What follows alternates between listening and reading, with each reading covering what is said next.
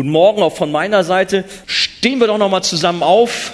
Der Psalm 27 ist nicht so sehr lang, so dass wir vielleicht stehend doch noch mal den Text lesen können, um auch Gottes Wort Respekt zu zollen. Von David ist dieser Psalm. Der Herr ist mein Licht und mein Heil. Vor wem sollte ich mich fürchten? Der Herr ist meines Lebens Kraft. Vor wem sollte mir grauen? Wenn Übeltäter mir nahen, um mein Fleisch zu fressen, meine Widersacher und Feinde, so müssen sie straucheln und fallen. Selbst wenn ein Heer sich gegen mich lagert, so fürchtet mein Herz sich dennoch nicht. Wenn sich Krieg gegen mich erhebt, so bin ich auch dabei getrost. Eines erbitte ich von dem Herrn, nach diesem will ich trachten, dass ich bleiben darf im Hause des Herrn mein ganzes Leben lang um die Lieblichkeit des Herrn zu schauen und ihn zu suchen in seinem Tempel. Denn er deckt mich in seiner Hütte zur Zeit des Unheils, er verbirgt mich im Schutz seines Zeltes und erhöht mich auf einen Felsen. Nun ragt mein Haupt hoch über meine Feinde, die um mich her sind, und ich will Jubelopfer bringen in seinem Zelt. Ich will singen und spielen dem Herrn. O Herr, Höre meine Stimme, wenn ich rufe, sei mir gnädig und antworte mir. Mein Herz hält dir vor, dein Wort sucht mein Angesicht. Dein Angesicht, o oh Herr, will ich suchen. Verbirg dein Angesicht nicht vor mir, weise deinen Knecht nicht ab in deinem Zorn. Meine Hilfe bist du geworden, verwirf mich nicht und verlass mich nicht, du Gott meines Heils. Wenn auch mein Vater und meine Mutter mich verlassen, so nimmt doch der Herr mich auf. Zeige mir, Herr, deinen Weg und leite mich auf ebner Bahn um meiner Feinde willen. Gib mich nicht preis der Gier meiner Feinde, denn falsche Zeugen sind gegen mich aufgestanden und stoßen Drohungen aus. Ach, wenn ich nicht gewiss wäre, dass ich die Güte des Herrn sehen werde im Land der Lebendigen. Harre auf den Herrn, sei stark und dein Herz fasse Mut und harre auf den Herrn. Amen. Amen. Dann setzt euch doch und genießt diesen Psalm. Der Tisch ist gedeckt. Wir dürfen das Wort Gottes heute Morgen aufnehmen und uns daran laben. Ich habe die Predigt überschrieben, bei Gott sind wir geborgen.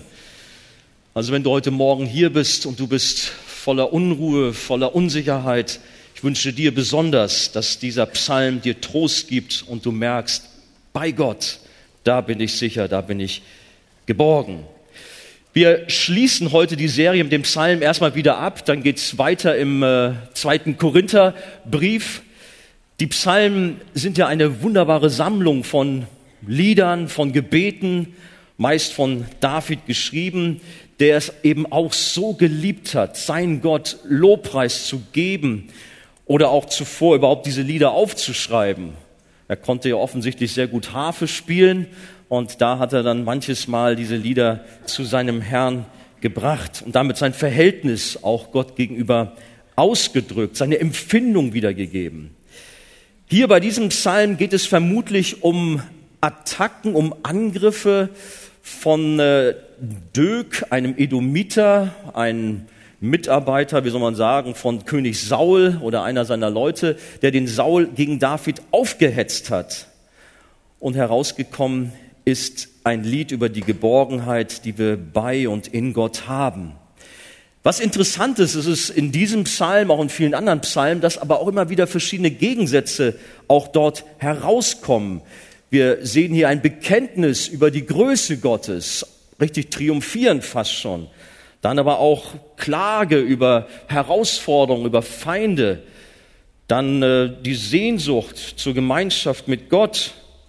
Dann auch ein Gebet, wo aber auch Unsicherheit und gewisse Zweifel fast herauskommen. Und am Ende dann auch wieder Ermutigung und Hoffnung, dass doch der Herr alles gut macht das Vertrauen ruht auf Gott. Wir merken also verschiedene Stimmungen, aber ich denke, da fühlen wir uns dann auch sehr zu Hause fast, weil uns geht es auch oft so, dass es ein bisschen so rauf und runter geht in unserem Glaubensleben, oftmals sogar an einem Tag.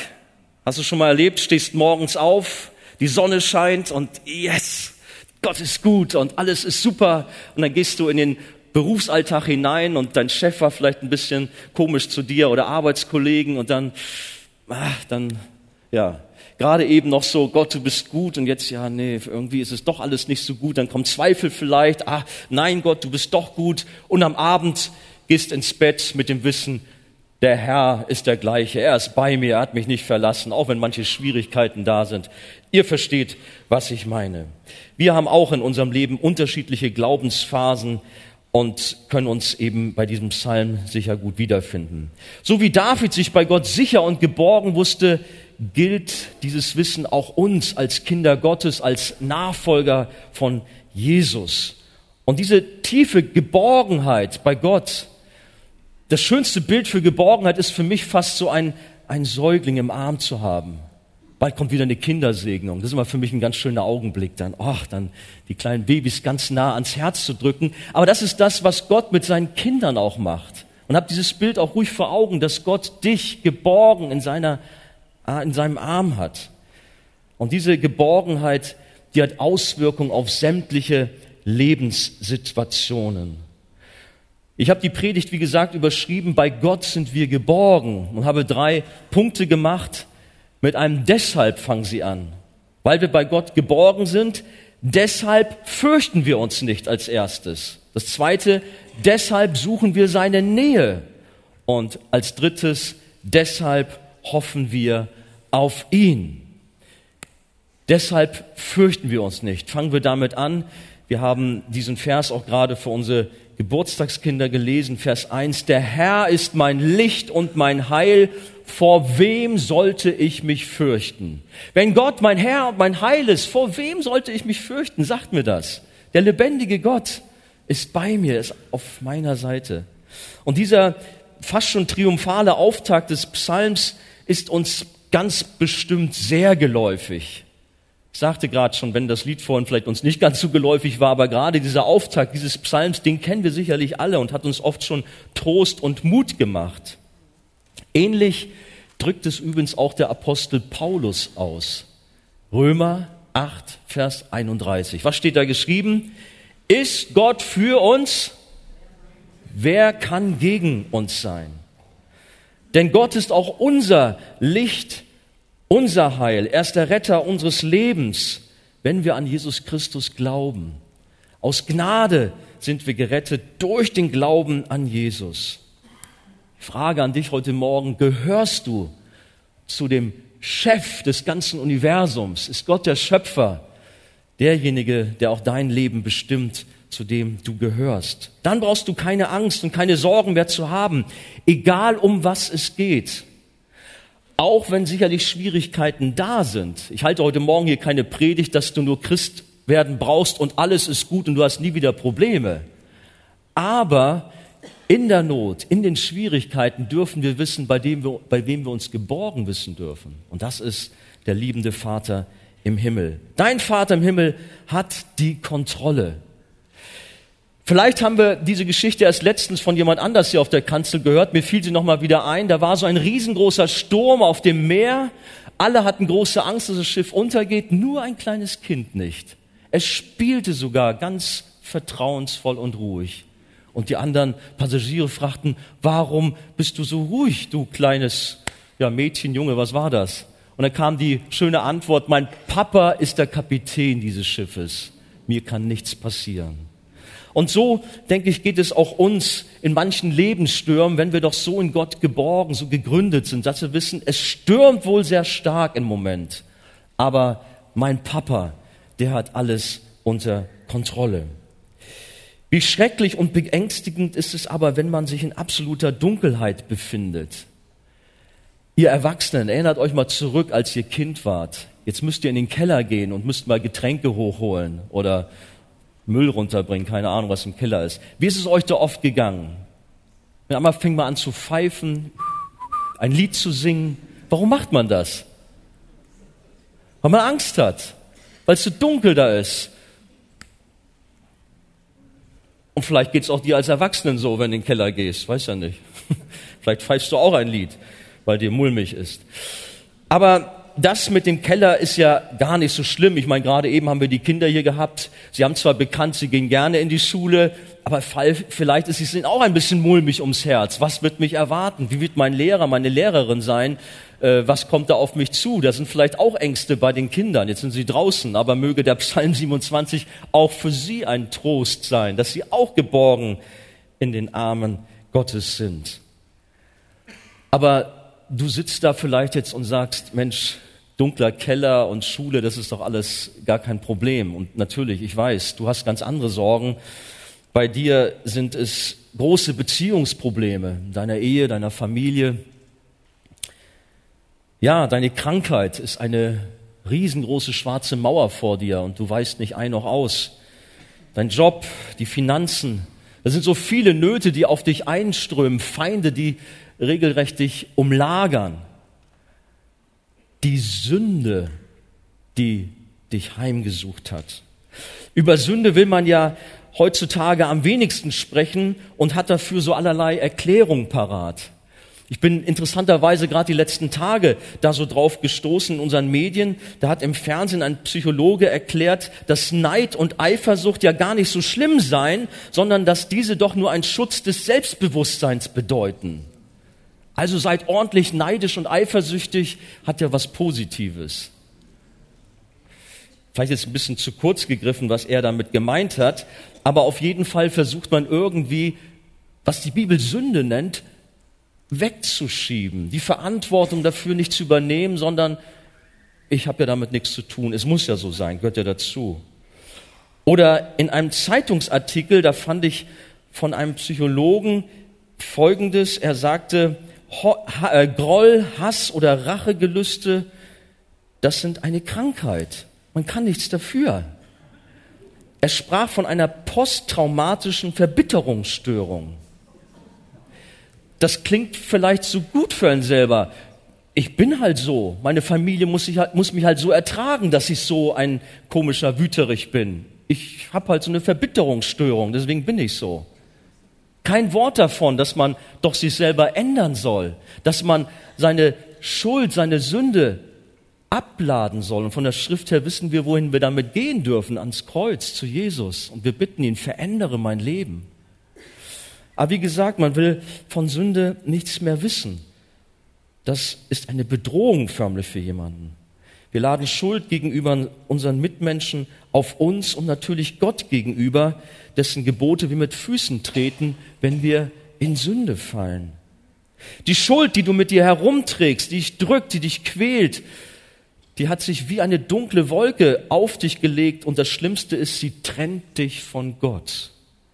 Wir haben alle mit Schuld, mit Sünde zu tun. Alle. Da reicht es nicht aus, sich mit Musik Mut zu machen. Aber man versucht sich schon durch alle möglichen Dinge auch abzulenken oder sogar zu betäuben, um dieser Dunkelheit aus dem Weg zu gehen. Vielleicht glaubt man sogar ein Licht gefunden zu haben, welches diese Dunkelheit vertreibt, die sich aber dann doch nur als Irrlicht entpuppt. Echtes Licht, was auch dem Namen verdient, das bekommen wir nur bei Gott. Und dieser Psalm 27 drückt es halt in diesem Vers 1 aus. Der Herr ist mein Licht. Er ist mein Licht. Und das ist wirklich ein helles Licht, was die, was die Dunkelheit durchdringt. Wir bekommen es nur bei Gott, der seinen Sohn zu unserer Rettung auf die Erde gesandt hat. Jesus selbst hat gesagt, ich bin das Licht der Welt. Wer mir nachfolgt, wird nicht in der Finsternis wandeln, sondern er wird das Licht des Lebens haben. In welchen Verstrickungen du dich auch befindest. Und lass doch mal ruhig das an dich heran, dass es Schuld ist, auch von dir selbst, dass es Sünde ist und nicht eine Verbitterungsstörung oder so etwas, sondern dass du schuld bist. Aber du musst nicht weiter mit dieser Schuld leben, du kannst sie an Jesus abgeben. Du kannst dieses Licht auch in deinem Leben erfahren, welches Jesus Christus heißt. Er hat stellvertretend für uns die Sünde und Schuld auf sich genommen und hat am Kreuz auch die gerechte Strafe dafür getragen. Wer durch den Glauben an Jesus dies für sich persönlich annimmt, der wird Licht, der wird Heil bekommen.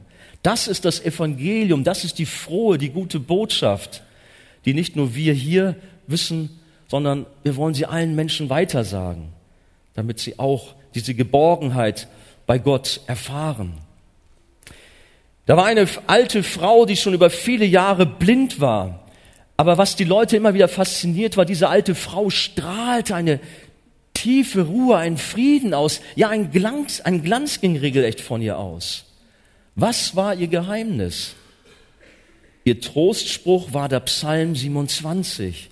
Und sie sagte immer wieder, ich blinde Frau sehe schönere Dinge bei Nacht, als ihr sehenden Leute bei Tag sehen dürft. Der Herr ist mein Licht. Der Herr begegnet ihr in der Nacht, in Träumen und zeigt ihr seine Herrlichkeit. Sie saugt das Wort Gottes auf, was ihr vorgelesen wird oder anhand von Blindenschrift. Aber sie ist so gesegnet und Licht ist in ihrem Leben, obwohl sie blind ist. Ich liebe Leuchttürme. Ja. Hab mich übrigens mit meiner Angela auf einem Leuchtturm verlobt. Jetzt erzähle ich was. Hier an der Elbe, in Blankenese. Ja, lang ist's her. Und ich muss euch sagen, manches Mal habe ich mir schon vorgestellt, vielleicht eher so in der, in der Urlaubszeit, wenn man so an der Küste war, ein Leuchtturmwärter hat doch ein schönes Leben. Versteht mich jetzt nicht falsch, nicht, dass ich jetzt kein Pastor sein möchte. Ich bin so dankbar, Pastor sein zu dürfen. Ein riesengroßes Geschenk. Aber ich habe vielleicht manchmal gedacht, na, so ein Leuchtturmwärter hat's auch nicht schlecht. Der hat hier absolute Ruhe, die frische Luft, guckt hier nur übers Meer hinaus und das ist doch alles ganz schön und gut. Aber heutzutage gibt's, glaube ich, gar keine Leuchtturmwärter mehr. Aber dieser Leuchtturmwärter hatte eine ganz wichtige Aufgabe, nämlich das Licht intakt zu halten. Heute geht das alles automatisch, damit Schiffe auf dem Meer Orientierung bekamen und nicht strandeten.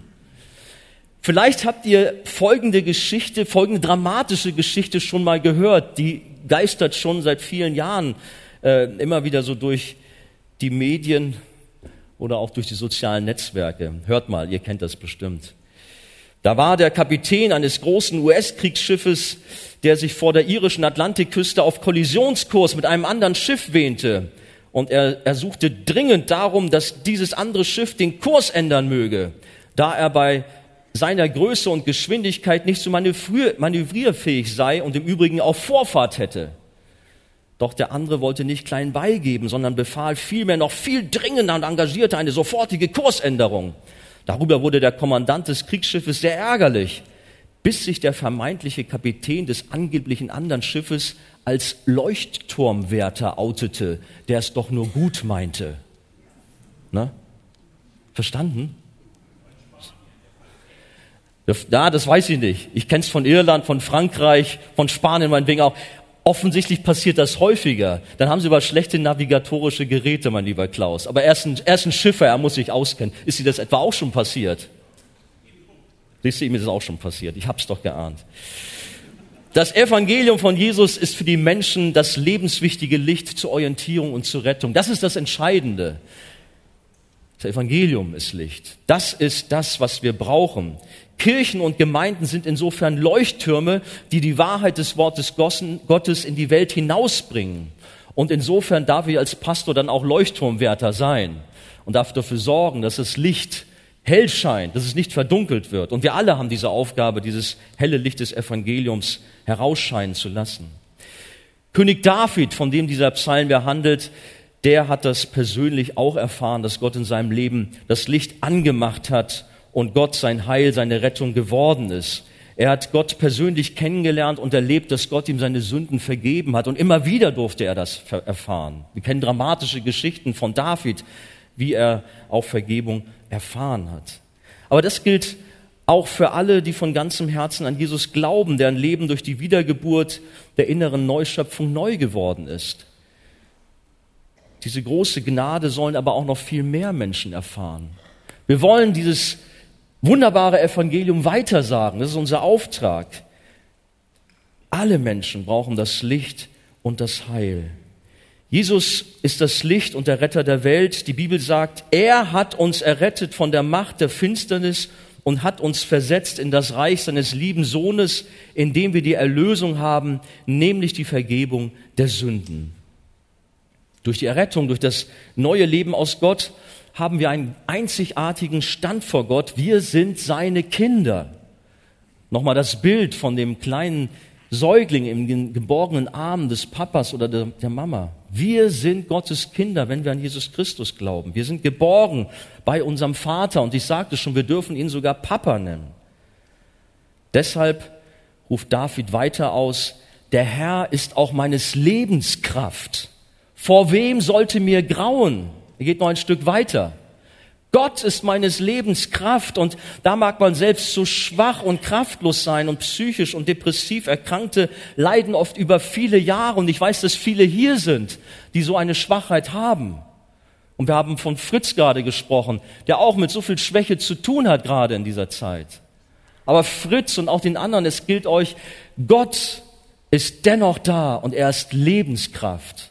Auch wenn wir äußerlich schwach sein mögen, wenn unser Körper auch verfallen mag.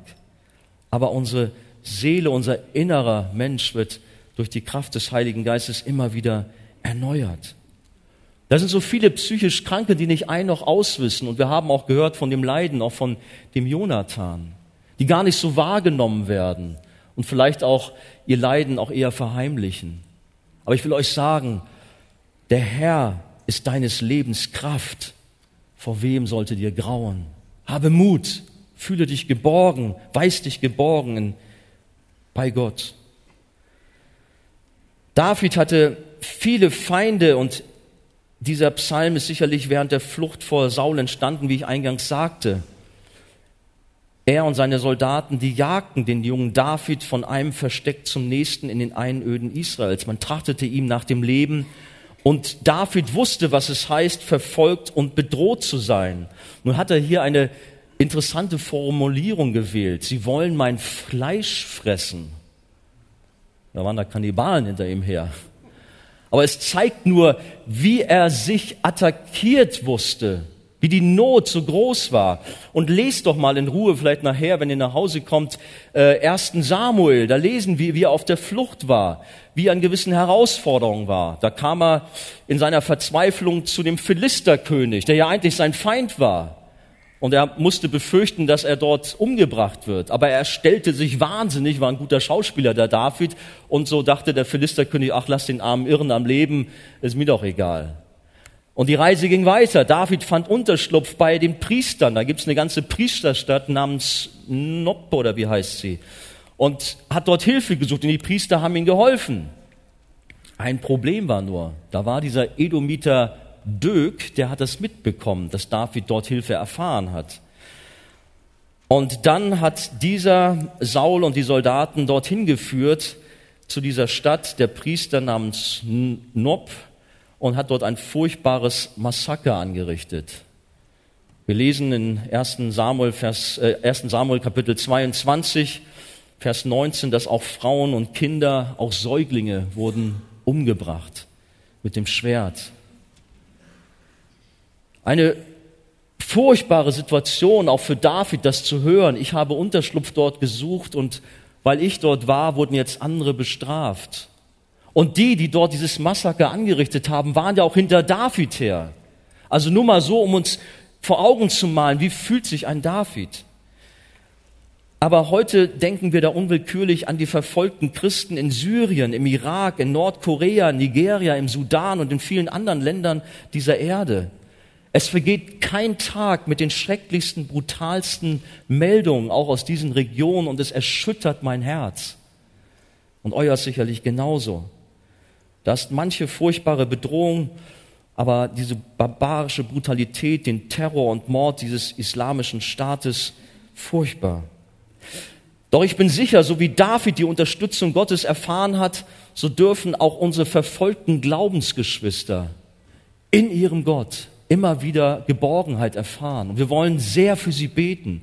Wir wollen sehr unseren Herrn auch bestürmen, dass er ihnen Kraft gibt, dass er auch ihnen Schutz gibt, dass er bei ihnen ist. Und er ist es. Wir haben im Psalm gelesen, wenn Übeltäter mir nahen, um mein Fleisch zu fressen, meine Widersacher und Feinde, so müssen sie straucheln und fallen. Selbst wenn ein Heer sich gegen mich lagert, so fürchtet mein Herz sich dennoch nicht. Wenn sich Krieg gegen mich erhebt, so bin ich auch dabei getrost.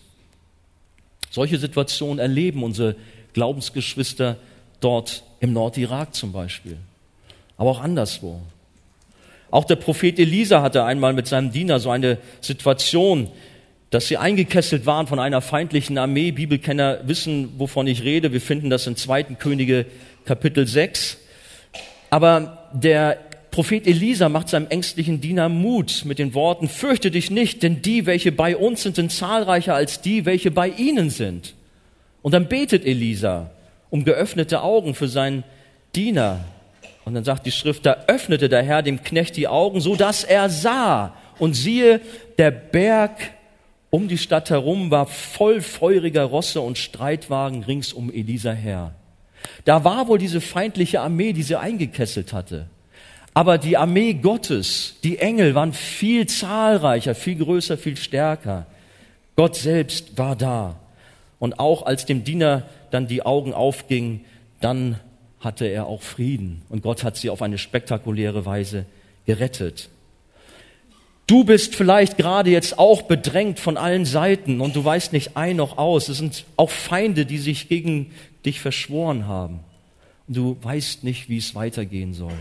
Ich sage dir nur und ich rufe dir zu, fürchte dich nicht. Habe keine Angst, sondern wisse dich in deinem Gott geborgen, der auch einen Ausweg hat, der bei dir ist. Bete doch auch um geöffnete geistliche Augen, sodass dir die Macht und Stärke Gottes bewusst wird und du tiefer blickst und erkennst, was die wirkliche Realität ist. Dass Gott da ist. Auch Menschenfurcht soll keinen Platz in deinem Leben haben. Da könnte man alleine schon eine ganze Predigt von halten. Wie viel Menschenfurcht ist doch unter uns? Fürchte dich nicht, sondern wisse dich in deinem Gott geborgen. Der bekannte Pfarrer Wilhelm Busch hat gesagt, wer vor Gott kniet, der kann vor allen Menschen aufrecht stehen. Wer vor Gott kniet, der kann vor allen Menschen aufrecht stehen. Ich wünsche dir Mut, auch in deinem Alltagsleben als Christ aufzustehen und Position zu beziehen. Zur Schrift. Auch wenn so viele gegen uns stehen, auch gerade in dieser Zeit. Es ist nicht populär, Christ zu sein, hat man den Eindruck. So viel Widerstand. Aber bei Gott sind wir geborgen, deshalb fürchte dich nicht. Aber wir gehen weiter. Der zweite Punkt, wir sind geborgen in Gott, deshalb suchen wir auch seine Nähe. Wenn wir um Gottes Stärke, seine Hilfe und Bewahrung wissen, dann ist es ja eigentlich nur logisch, dass wir doch auch zu Gott kommen wollen, um noch mehr seine Nähe zu erfahren.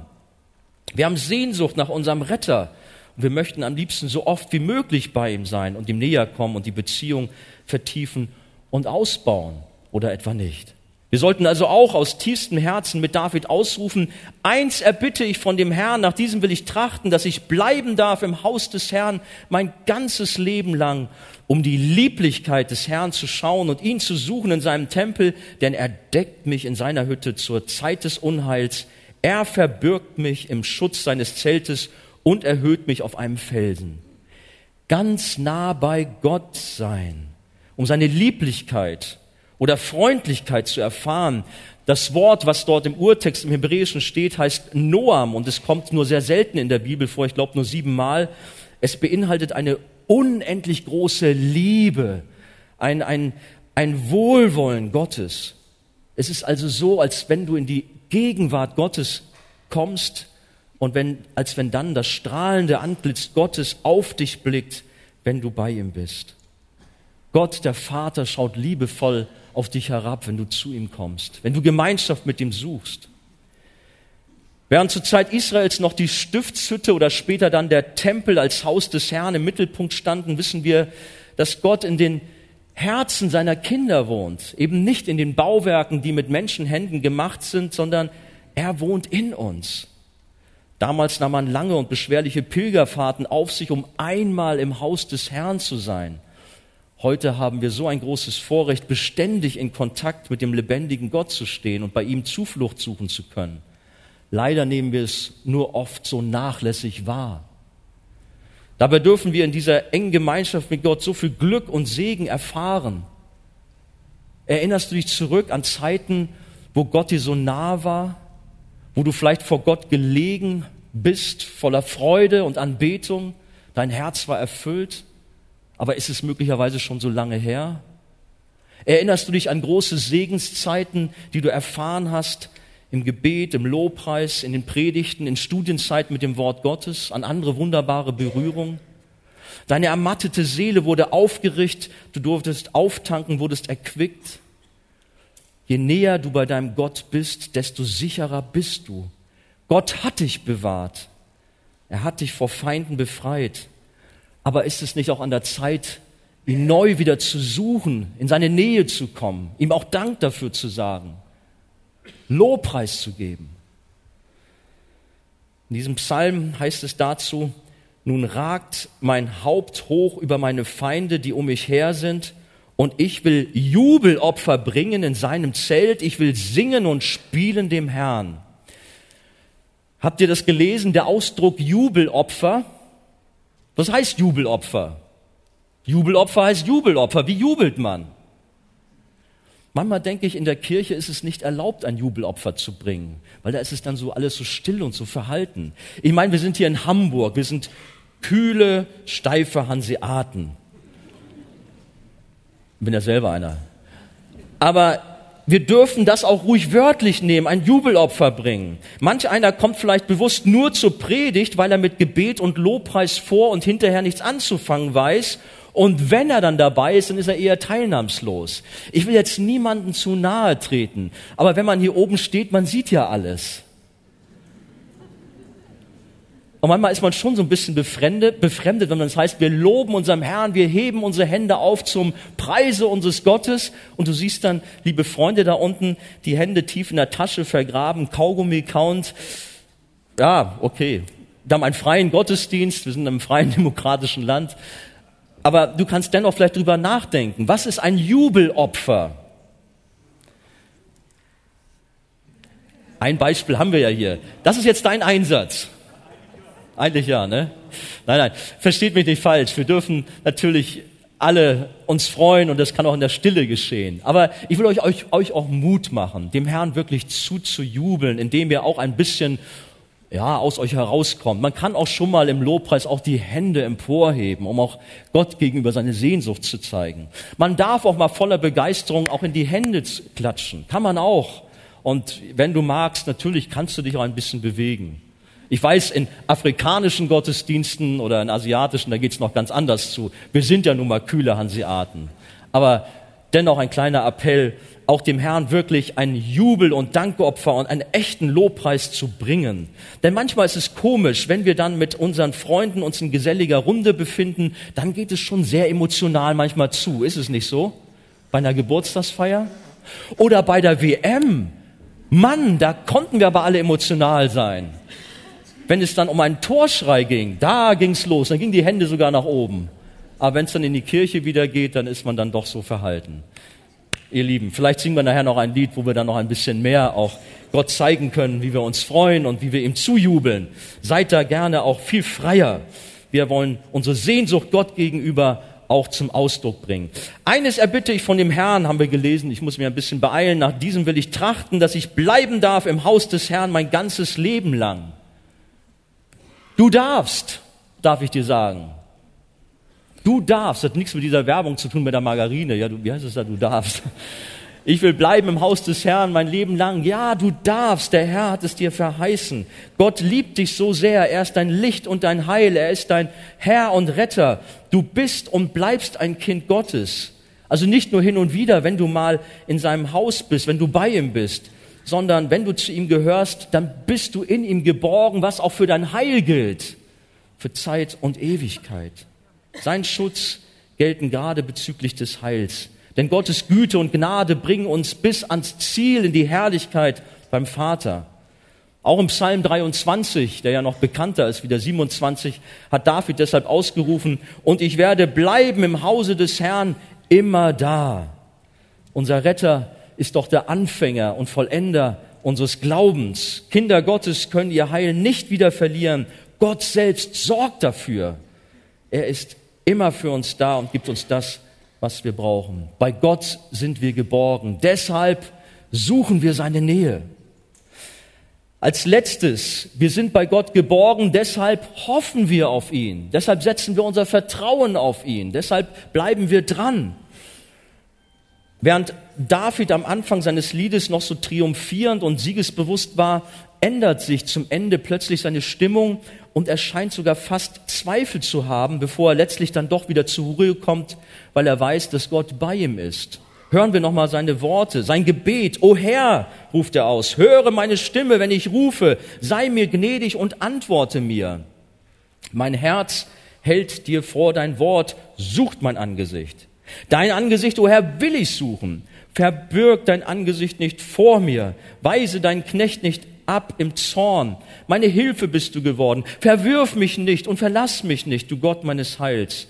Wenn auch mein Vater und meine Mutter mich verlassen, so nimmt doch der Herr mich auf. Da merken wir, es schwankt so ein bisschen hin und her seine Stimmung. Gerade wollte er doch noch voller Sehnsucht und Freude ein Jubelopfer darbringen aus Dankbarkeit für die Hilfe und Bewahrung. Und jetzt ist er irgendwie verunsichert und weiß nicht, ob er bei Gott willkommen ist. Was ist los mit David? Der Theologe Delitzsch, weiß nicht, ob von dem einer mal gehört hat, aus dem 19. Jahrhundert, er sah darin keinen Widerspruch, sondern er verstand dies als zwei unterschiedliche Arten von Glauben. In den Versen 1 bis 6 einen triumphierenden Glauben und in den Versen 7 bis 14 einen demütigen, flehenden Glauben. Doch der Glaube, das Vertrauen zu Gott, die Hoffnung in seinen Herrn war für David schon immer da. Er wusste, ich bin ein Kind Gottes, ich gehöre zu ihm. Aber, wie gesagt, unterschiedliche Arten des Glaubens, des Vertrauens. Sicherlich dürfen wir und sollen auch im Laufe unseres Glaubenslebens wachsen und an Stabilität gewinnen, sodass wir nicht wie ein Blatt im Wind hin und her geworfen werden aufgrund von Stimmungsschwankungen. Und doch sind beide Formen dieses Glaubens auch bei uns zu finden. Mal sind wir nur positiv, begeisternd, triumphalistisch fast schon. Manchmal ist es auch so ein bisschen charakterliche Sache, habe ich festgestellt. Nachdem wir vielleicht gerade einen besonderen Segen erfahren haben, einen Sieg im Glauben errungen haben, dann lässt sich schnell zu sagen, ja, Halleluja, Gott ist der große Sieger und ich, bei mir läuft alles glatt. Aber wenn die Nöte dann da sind, wenn Schwierigkeiten da sind, ja, dann kommt man doch oft auch eher in demütige, in flehende Haltung, liegt vor Gott, appelliert an seine Zusagen und hofft auf sein Erbarmen. Aber man weiß doch, Gott ist da. Ich bin geborgen in meinem Gott, egal wie die Umstände sind. Beides gehört in das Leben eines Gläubigen. David begegnet seinen Zweifeln, indem er sich auf die Zusagen des Wortes Gottes stellt und Gott daran erinnert.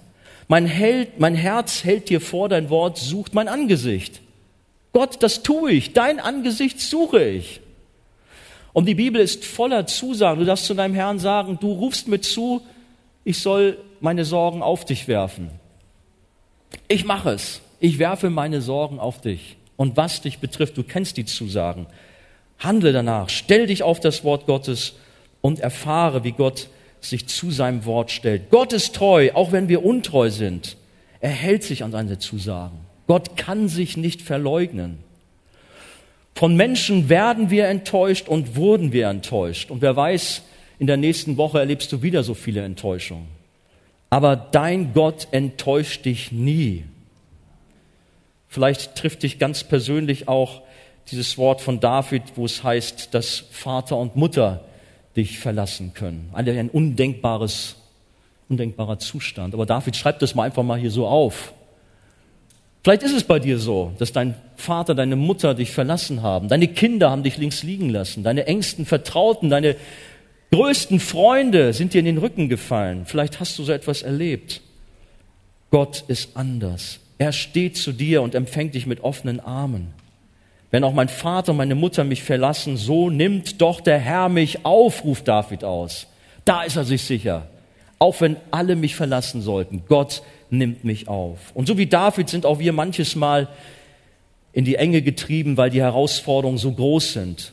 Da sind vielleicht auch Intrigen und Drohungen und der Weg, der zeigt, wie es weitergehen soll, der scheint verbaut oder ist für dich einfach nicht sichtbar.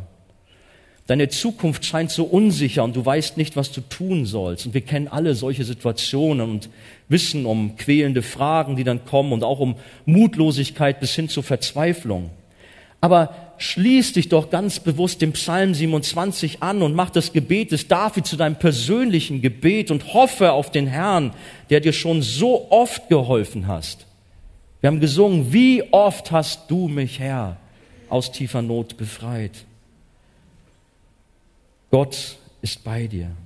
David betet, zeige mir, Herr, deinen Weg und leite mich auf ebener Bahn um meiner Feinde willen. Gib mich nicht preis der Gier meiner Feinde, denn falsche Zeugen sind gegen mich aufgestanden und stoßen Drogen aus.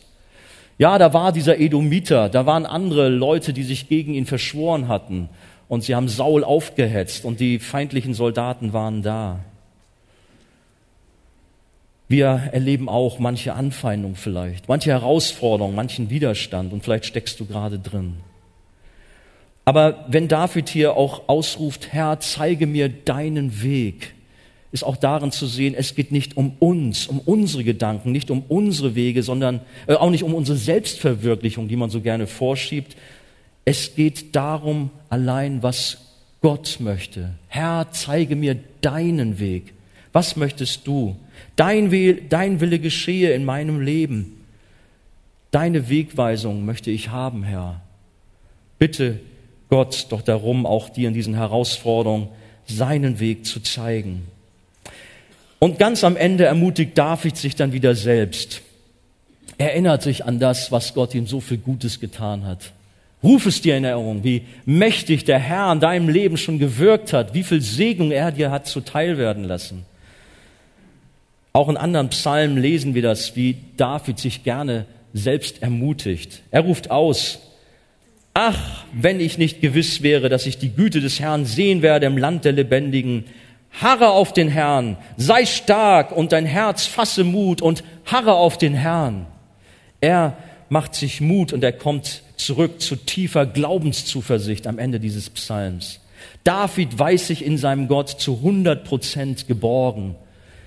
Er schaut voraus und ist sich ganz sicher bezüglich der Güte Gottes in seinem Leben. Das gilt auch für dich. Deine Zukunft ist nicht im Dunkeln. Es ist nicht alles vage, sondern deine Zukunft liegt in der starken Hand Gottes. Auch wir sollen unsere Hoffnung auf Gott setzen. Haare auf ihn oder anders ausgedrückt, hoffe und vertraue ganz fest auf deinen Herrn. Bleibe dran, habe Ausdauer, warte oder besser noch erwarte geduldig und in Demut das Eingreifen Gottes in deinem Leben. Hoffe auf ihn, während du betest und ihn suchst, während du in seinem Wort forscht oder während du ihm dienst. Sei nicht mutlos und resigniere nicht, sondern fasse Mut in deinem Innern. Sei stark, indem du auf Jesus blickst, indem du auf das Kreuz schaust, wo der Herr die Rettung gegeben hat. Der Herr ist dein Licht und dein Heil egal wie die Umstände sind. Möge uns dieser Psalm 27 eine beständige Erinnerung sein, dass wir bei Gott absolut geborgen sind. Und weil das so ist, deshalb fürchten wir uns nicht, deshalb suchen wir seine Nähe und deshalb setzen wir unsere Hoffnung und Vertrauen alleine auf ihn. Willst du das tun? Dann sage laut Amen. Amen. Halleluja.